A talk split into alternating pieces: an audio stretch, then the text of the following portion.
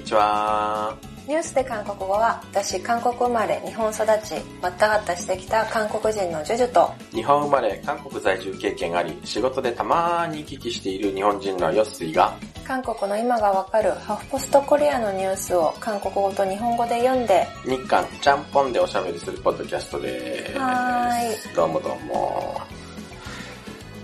ゴールデンウィーク、いかがでしたか？あー、なんか、うん。冷やし中華がいっぱい食べてまし冷やし中華？た。いや、冷麺食べに行きたかったんですけど、あー、あの、南北首脳会談で話題になったから、天気良かったじゃないですか。それでめっちゃ。良かったですそうね。、なんか冷たいもの食べたくて、うん。近くに冷麺食べれる環境でなかったため、冷やし中華を初めて見ました。あーん結構西の方では冷やしあの冷やし中華のこと冷麺って言うよね。らしいですね。うん。だって、あの私佐賀県に勤めてた時は、うん。普通に冷麺あの韓国冷麺が出てくると思って冷麺頼んだら当たり前のように冷やし中華が出てきて、ちょっとへー。ええ、あれ冷やし中華って言葉は皆さんご存知ではあるんですかね？え冷やし中華と言っても通じるんだけど、うん基本的にあの西のどの辺が果たして境目なのかわからないけれど、あの、いやあの、細切りにした野菜とハムがいっぱい乗って、あの、中華式の麺に、ねあれのことをなんかみんな冷麺。へどこが？九州だけなのかな？それともなんかもうちょっと西日本の方でやってるのか。うんうんとにかくなんかそんな言い方しますよね。ー。なるほど。うん。でもなんかそう、すごい人気みたい。今韓国では。ね冷麺、平壌冷麺が。え。日本冷麺がうん。うん。平和の象徴と。なんかね、一週、一週間経ってもまだ、なんか、平壌冷麺の名店とされるソウルの店になんか、うんみんな並んでるみたいな、そんなね写真が アップされていましたよね。本当に。うん。いいなぁ。うん。なんか日本で食べようとは思ってもなんかこう、これっていうのが、ね、こういうの日本で食べたかったらどこに行けばいいんでしょうどね。こに行けばいいんでしょう？ちょっと教えてください。ねえ。ぜ新大久保にはなさそうだな。ひうん。うん、ないのか。今日はなんか、ね冷麺の話を いろいろ取り上げてみようかなと、はい。ちょっと思っております。あの、韓国でもネイバーの検索のリスト、検索のランキングのトップに平壌冷麺がわーっと上がったようであります。南北首脳会談。南北首脳会談で、あの、はい、遠くから、遠くから冷麺運んできました。デリバリー民族デリですかねバリー民。族。で、平壌から冷麺出ましてきました。いや、遠いなんて言っちゃいけませんぜ、みたいな話ですわな。いやあー、のセンスのあるなぁと思いました。あの、南北首脳会談の後の晩餐で、うんいろんな人が招かれて、そこで平壌冷麺を食べた人の感想ですね。はいえー、晩餐に出たオンニュガンの冷麺の麺はややコシが強かった。北朝鮮式に冷麺は連麺。連麺。はい。連麺ではなく連麺。はい。 하이, 만찬에 나온 올육간 맹- 냉면은 냉면, 내 면발은 다소 질겼다. 本物の冷麺の味を知っているマニアなら目新しい話でもないだろうが、平壌冷麺が朝鮮半島に訪れた、えー春のスターとして浮上した27日、南北首脳の歴史的な会談とその後開かれた歓迎晩餐では、平壌冷麺が断然話題の中心だった。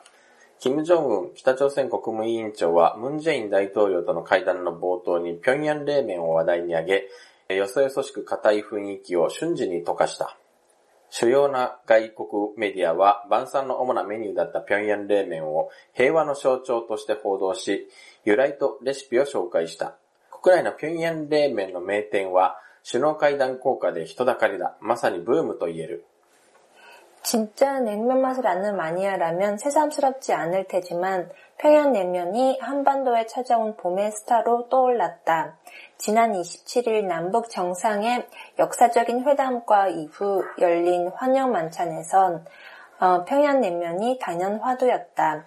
김정은 북한 국무위원장은 문재인 대통령의 회담 초입에 평양냉면을 대화 주제로 올려 서먹하고 딱딱했던 분위기를 순식간에 누겼다. 주요 외신들은 만찬의 주요 메뉴였던 평양냉면을 평화의 상징으로 보도하며 유래와 제조법을 소개하기도 했다.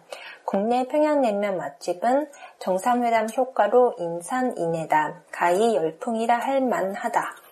財界からも 経済界代表として晩餐に出席したパクヨンマン大韓商工会議所会長の平壌冷麺大賛論が話題だ。パク会長は普段も冷麺を楽しむことで知られている。トゥサングループ会長だった2013年のある夏の日の昼食に、従業員とソウル・トンデムンの会社近くの冷麺屋で、平壌冷麺パーティーをしていた逸話もよく話題にされる。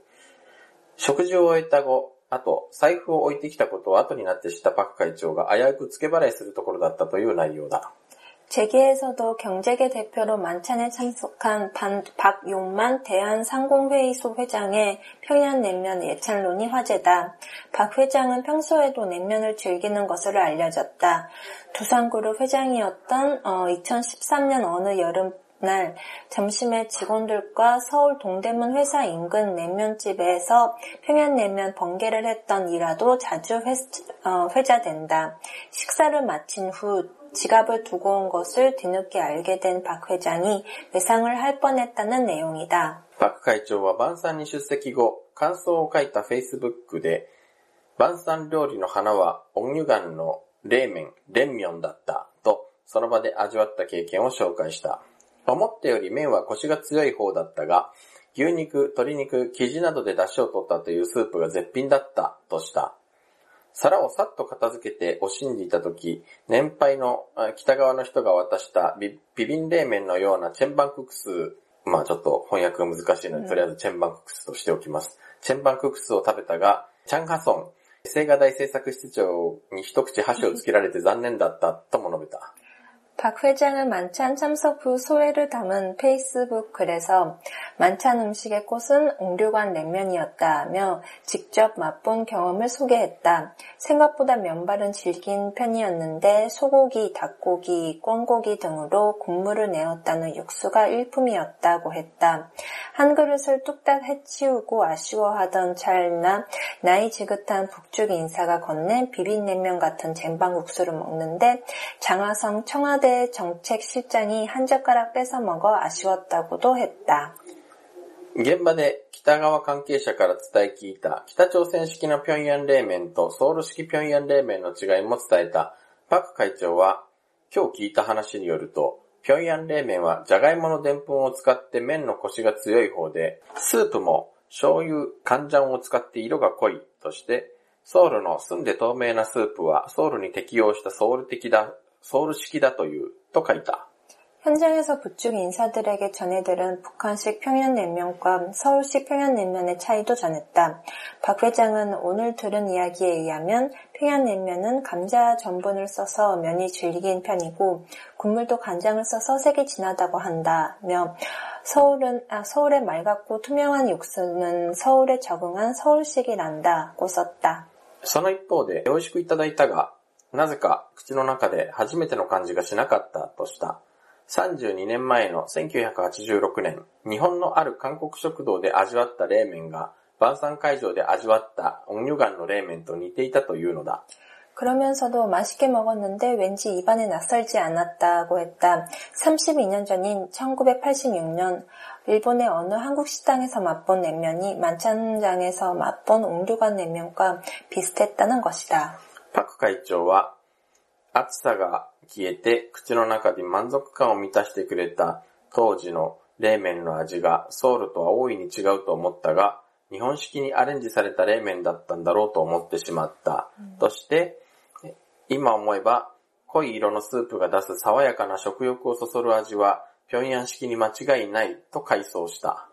박 회장은 더위가 가시며 입안에 만족감을 가득 주던 당시 냉면 맛이 서울과는 많이 다르다 싶었는데 일본식으로 번연, 아, 변연된 냉면이겠으니 생각했다고 말했다. 지금 보니 짙은 색의 육수가 내는 시원한 감칠맛은 평양식이 없음이 틀림없다고 회상했다. パク会長は、口の中を訪ねてきた再会の感じがしたからだろうとして、いつか 温乳岩冷麺にまた会えるかなという言葉で結んだ。 박 회장은 입안에 찾아온 재회의 느낌이 그래서였던 것 같다며 언제나 오류- 오륙과 냉면을 다시 만나려나 라는 말로 글을 맺었다. はい。美味しそうですね。 멋있어ですね.ちょっと中で出てきた、うんあの、ポンゲ。 あの、プサングループ会長が。そう、ポンゲ、ポンゲってなんて言えばいいのかな？従業員とソウルポンデムンの会社近くの連盟なんかね、ポンゲの一番最初は、うん、なんかオンラインで、うん、なんか人で今日会える人とか言って、で、会える人が、うん、あの、オフラインで会うことを最初ポンゲって言ってたんですけど、はあはあはあ。なんかそれがね、今は結構いろんな風にポンゲ使うんですよね。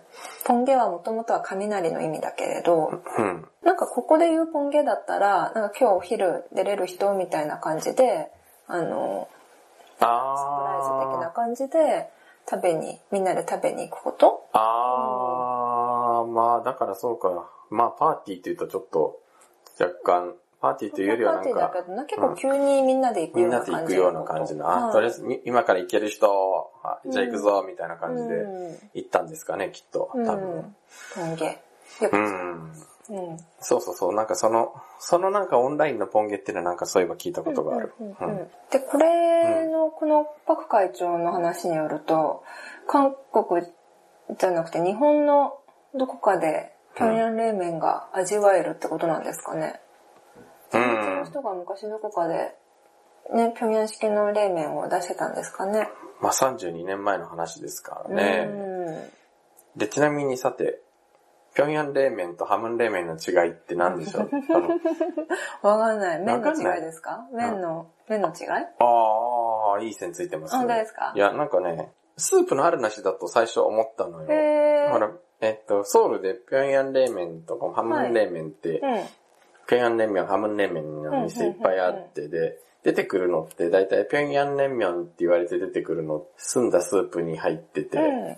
ハムン冷麺って言われるとあの、真っ赤なビビン冷麺、うん。スープなし、汁なしビビン冷麺うんが多いじゃないですか。うん。そういう、そうなのかと思っていたらなんかやっぱ違うんだって。何が違うんでしょコリアンフードコラムニストの八田康さんに聞いたんだけど、平壌に行って平壌冷麺とハムン冷麺の違いは何かっていうのをなんか一生懸命いろんな人に聞き回ったらしいんですけど、だから麺の材料、うんあの、麺が、麺が蕎麦でできているの、蕎麦粉でできているのが平壌冷麺で、うん。じゃがいものでんぷんで、が主成分なのがハムン冷あ、麺そうなんですか。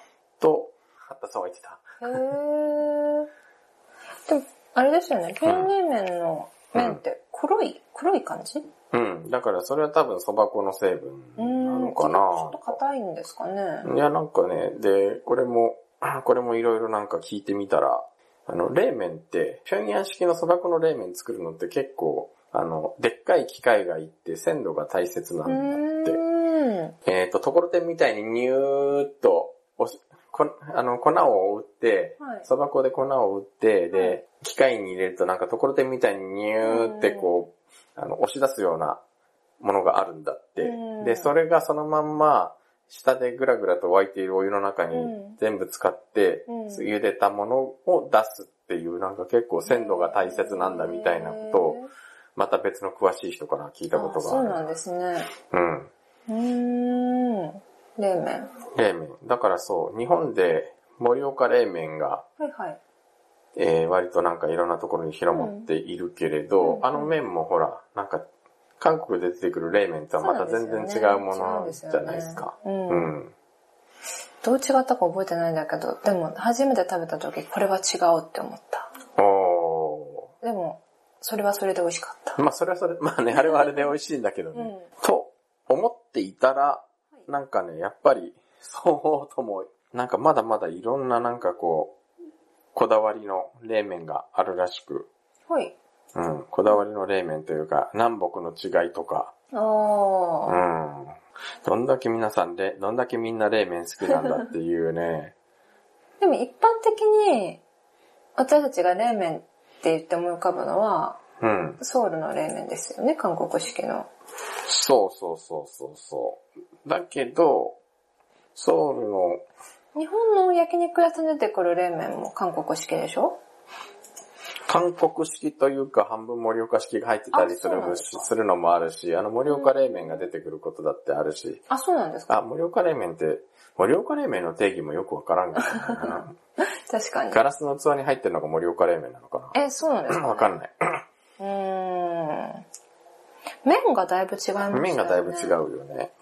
で、やっぱね、でも、じゃあ、それが平壌で出てくる冷麺かっていうと、平壌に2回行きましたけど、うんうん私、はい。違うんだよ何が、味が全然違うんですか？なでもなんかね、次の、これ次の記事でも出てくるのかな？うん、次の記事、次の記事でも出てくるんだけど、やっぱスープが、透明なスープになんかこう、お好みでお酢を入れたりするやつ、はいはい。あれが平壌式だと思っていたら、なんか、もうちょっとなんかこう黒くてドロッとしたスープでやっぱなんか醤油というか乾醤が入っているのがなんか多かった気がするなそういえ、良かったというか、醤油か。うん、なんか醤油が、そう、なんかスープは黒かった。明らかに。なるほどね。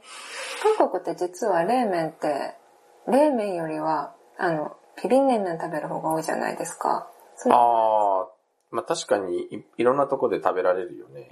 そうう。ん。だからそんなに私実はたくさん冷麺食べたことない。はあはうん。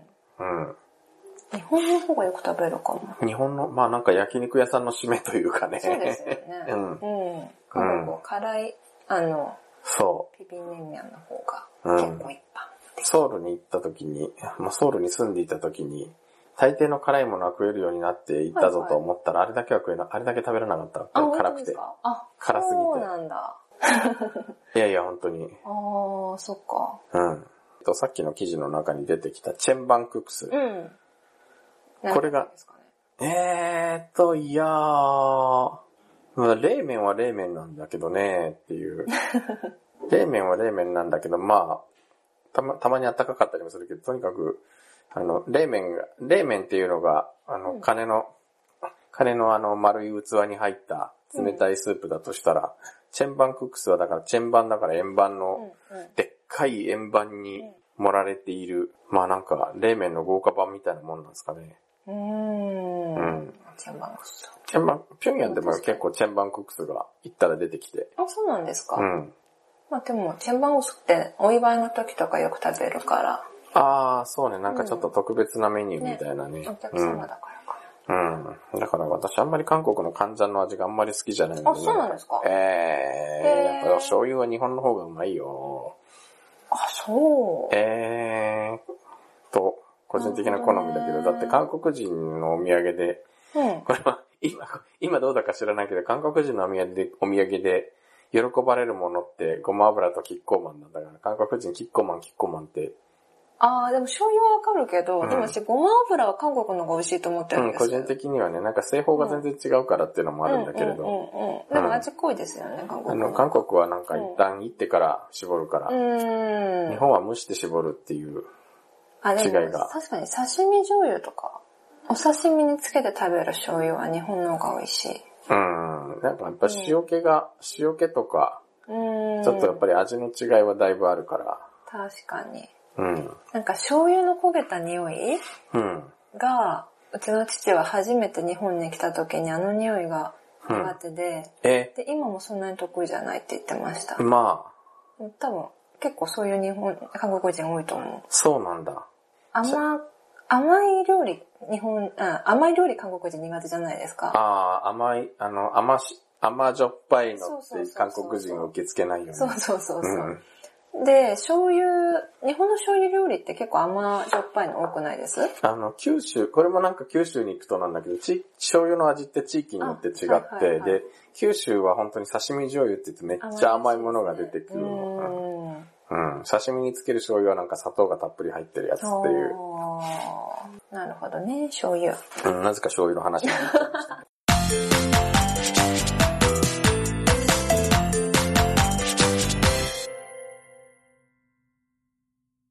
次の記事は、さらにマニアックに 冷麺を極めている。ちょっと古い記事というかですね、あの、南北首脳会談に至る前に、南北の、えーと、芸術団が行ったり来たりしていて、あの、レッドベルベットが、うんうん、えー、レッドベルベットが北朝鮮でなんかこの舞台でパッパッパルガンマを披露したという、あの、あのニュースでおなじみ、あの、で、その時に、えー、南側芸術団が平壌に行った時の歓迎晩餐で、音魚岩玉龍館、うん、あの、平壌で有名な、えー、冷麺屋に、えー、招待されて、そこで冷麺を食べた時のレッドベルベットの写真が非常に話題になったやつですね。はい、その時の記事で、実は音魚岩っていうその平壌で有名な冷麺屋さんのコックさんっていうか料料理人で一人脱北して韓国に今住んでる人がいて、で、その人、その人がどんなことをこう考えていたのかなというお話。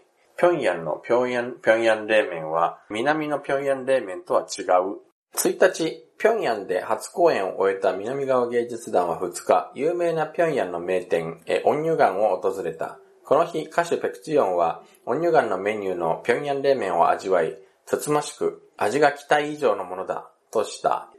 銃で撃たれたようにパーンと弾けた彼女の評価は味には左右がないという料理人ユン・ジョンチョルさんの言葉を改めて思い出させる。ペクチヨンがジョンパクと一緒に歌謡界ピョンポン族、ピョンヤン冷麺にすっかりハマった人たちの対列に合流した瞬間だった。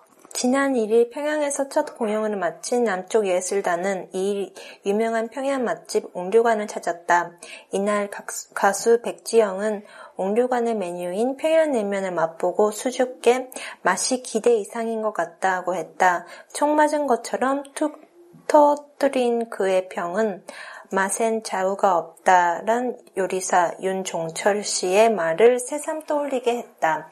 백지영이 존박과 더불어 가요계 평뽕족 평양냉면에 푹 빠진 이들 대열에 합류하는 순간이었다. メディアを通じてこれを見守ったトンムパプさん トンムの食卓の主人ユン・ジョンチョル氏は64歳は万感が工作した。彼は1998年に脱北して2000年韓国に定着した料理人で、温乳ガンで直接麺、自分で直接麺を打って出汁を取ったことがある選手だ。韓国人が来たからといって全員温乳ガンに案内はしません。平壌冷麺はチョンニュガン、清流館、高麗ホテルのレストランでも売っていますから、その中でも一番は、オンニュガンという彼は、兄弟としてもてなしたということだ、と言った。ユン・ジョンチョルさんに、オンニュガンの平壌冷麺以下、平壌の裏技を聞いた。 언론을 통해 이를 지켜본 동무밥산 주인 윤종철 씨는 만감이 교차했다. 그는 1998년 탈북해 2000년 남한에 정착한 요리사로 온류관에 직접 면을 뽑고 육수를 낸 적이 있는 선수다. 남한 사람이 왔다고 모두 온류관으로 안내하진 않아요. 평양냉면은 청류관, 고려호텔 식당에서도 팔죠. 그 중에서도 으뜸은 옹류관이라는 그는 형제로 대접한 것이라고 했다. 그에게 옹류관 평양냉면 이하 평냉의 비법을 들었다. 평양冷麺が 濃い赤色を帯びているでしょう。麺は韓国のくず冷麺と似て見えるでしょう。重曹を入れているからです。北朝鮮の人々は消化が良くないと重曹を飲みます。スープは醤油、간장を少し入れます。 평양냉면이 진한 붉은색을 떼지요. 면은 남한 칡냉면과 비슷해 보이지요. 식소다를 타서 그래요. 북한 사람들은 소화가 잘 안 되면 식소다를 먹지요. 육수엔 간장을 조금 타요. 南のグルメは平壌冷麺の名店の順位をつけるとき、蕎麦の含有量にこだわる。通常、蕎麦と澱粉が8対2程度混ざったものを上級とする。もちろん、蕎麦粉だけ100%使う名店もある。が、 北朝鮮は違うようだ。温乳ガンは蕎麦が40%、じゃがいもでんぷんが60%とユンさんは言った。ほとんどハムン冷麺の水準だ。この配合は時によって違ったという。しかし、いずれにせよ明らかなのは、南よりじゃがいもなどのでんぷんの含有量が高いという点だ。とりあえずここまで。南쪽의식도락가들은 평냉 명가 순위를 매길 때 메밀 함량을 따진다. 통상 메밀과 전분이 8대 2 정도 섞인 걸 상급으로 친다. 물론 메밀만 100% 쓰는 명가도 있다. 하지만 북한은 아닌가 보다.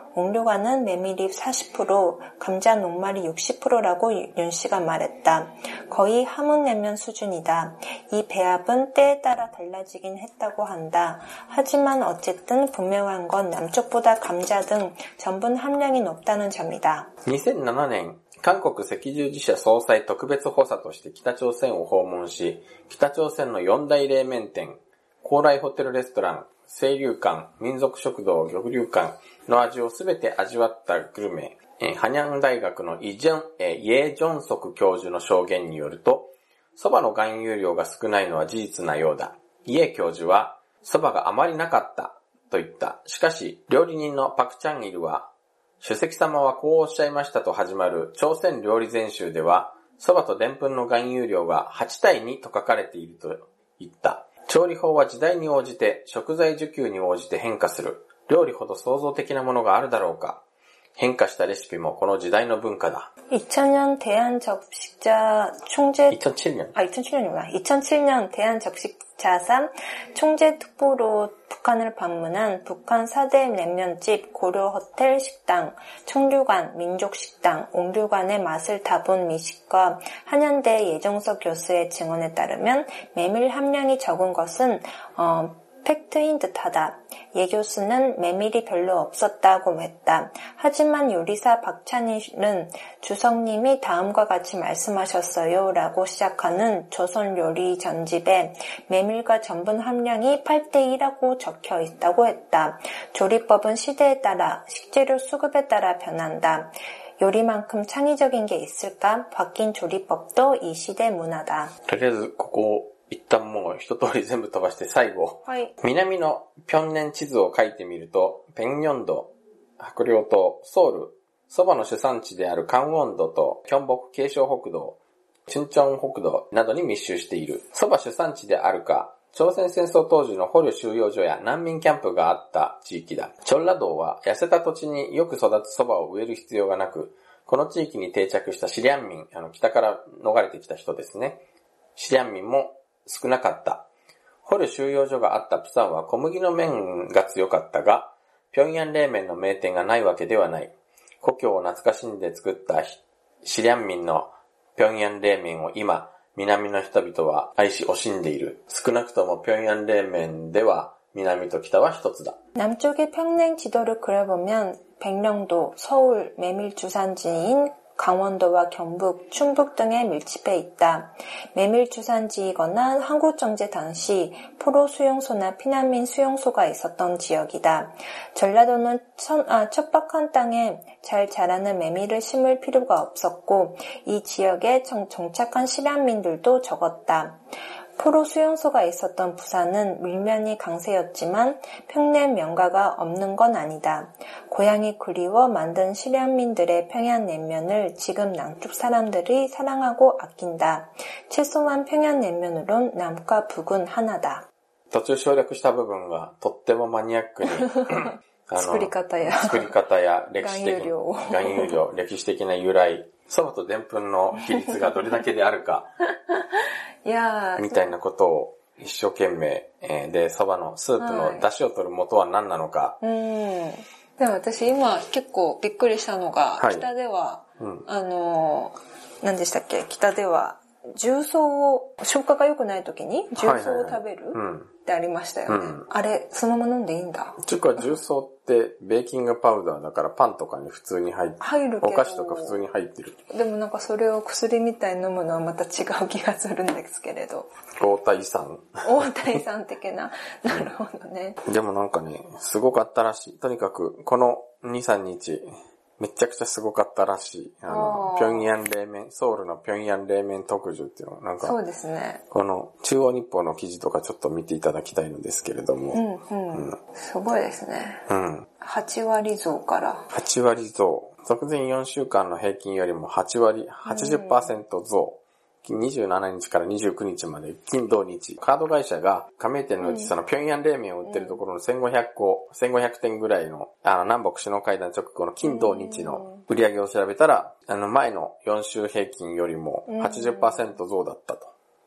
へえ、カード会社がこんな調査もするんだ。そうですね。まあ、やっぱりなんか現金決済がね、あんまりない。あんまりない国だからできるっていうことですわな。20代が平壌冷麺を食べた回数の増加率っていうのがめちゃくちゃ増えているという。おその中で20代がさっき言った、この3日間のうちに平壌冷麺を食べた人の中で20代の比率っていうのはすごくー。低かったんだけれど、しかし99%増加って。前年より99%増、それまでほとんど20代は食べていなかったということだったのか。でも本当にね、食べたくなりましたもんね。めっちうゃくちゃ。食べたくなったけど、なぜかその日はなんか担々麺になっちゃった。でも、それはなかなか冷麺がすぐ手に入らないからでは。え、いやー、なんか会社の近くになぜか韓国料理屋が全然なくて、しょうがないから。うん。で、私もね、会社の近くでないから、うん。だから冷やし中華に行ったんですよ。歩いて歩いて、なんか歩いて遠くまで行って、うんここは、ここならあるだろうと思って訪ねて行ったらなんか改装中とかだったので、しょうがなくそのまますぐ隣の中華料理屋さんに入っちゃったという話ですが。担々麺。うん、担々麺。な今なんかコンビニとかでも冷麺売ってるのよね。なんか韓国のコンビニ。まあ、うんさっきもなんかセブンイレブンにちょっと寄ったらなんか盛岡冷麺のセットが売ってて、あち本当ですか？ょっとびっくりしたんだけれど、いやー、きっと多分今一生懸命日本ののコンビニの人たち用意してるんじゃないですか？そうっすか。ね。だって、この GS25、コンビニの GSEO が、やっぱり4月27から29日まで、東京取ったら、ノンシムトゥンジムルレンミョン、トゥンジピビンレンミョンが、全週比145.1%増。そして、GS スーパーマーケット、でも、東安面張り新、ミョン、ピョンヤンムル、平ンミョンの売り上げが157.1%増。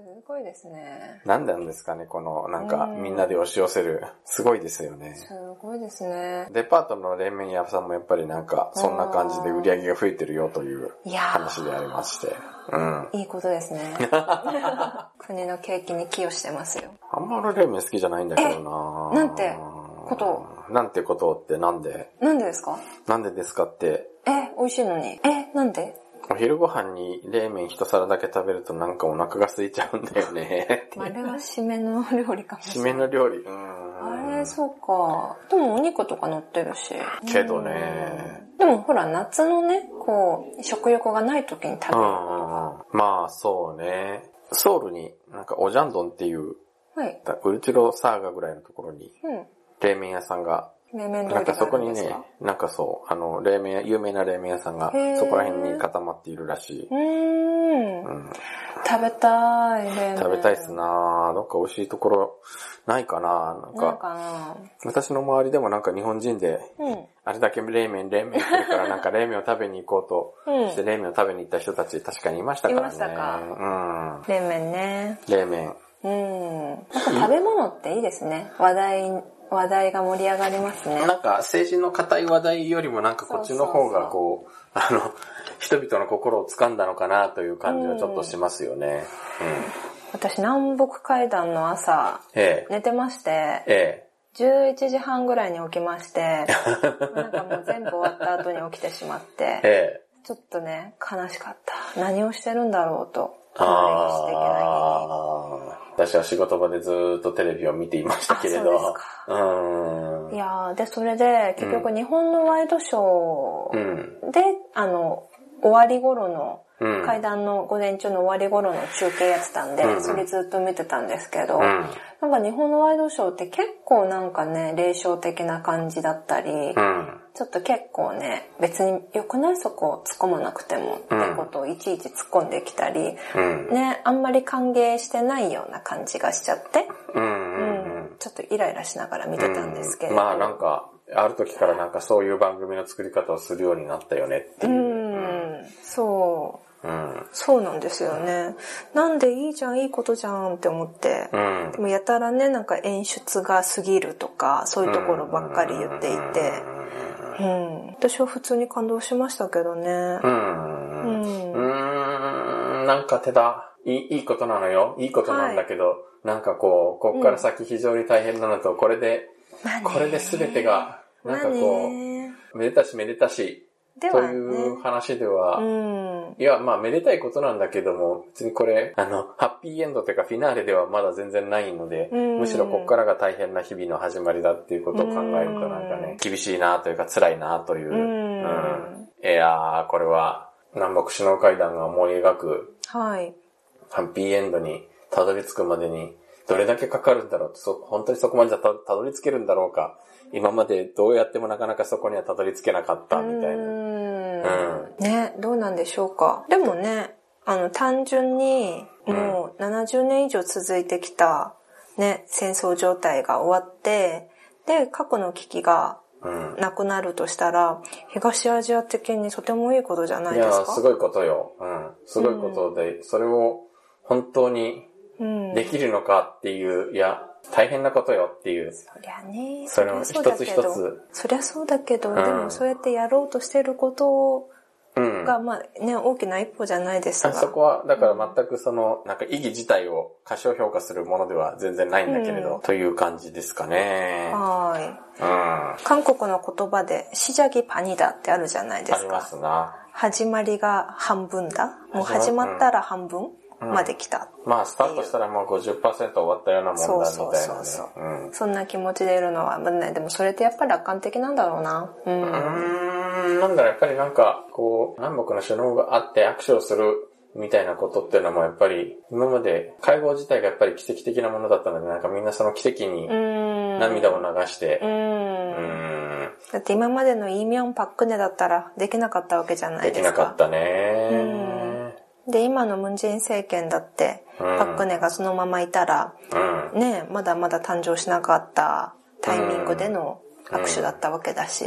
まあちょうどだから、ピョンチャン五輪の間も、あ、ピョンチャン五輪の真っ最中にし、終わったぐらいに就任してたのかな、もしかしたらっていう感じうんのタイミングではあったけど、まあそういう意味で言うと本当に、ね。なんか歴史の偶然というのは、本当ですね。うん。うん。なんか巡り合わせというのは大きいんだなというのが思いますうね。いやー。いや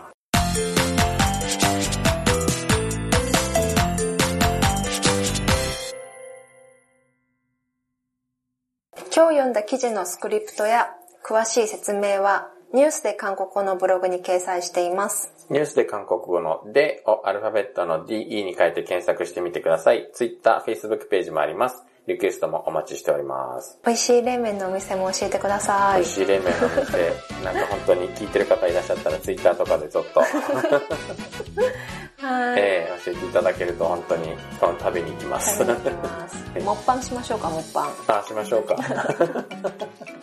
はい。はい。それでは、おのぎままチェスニだ。さようなら。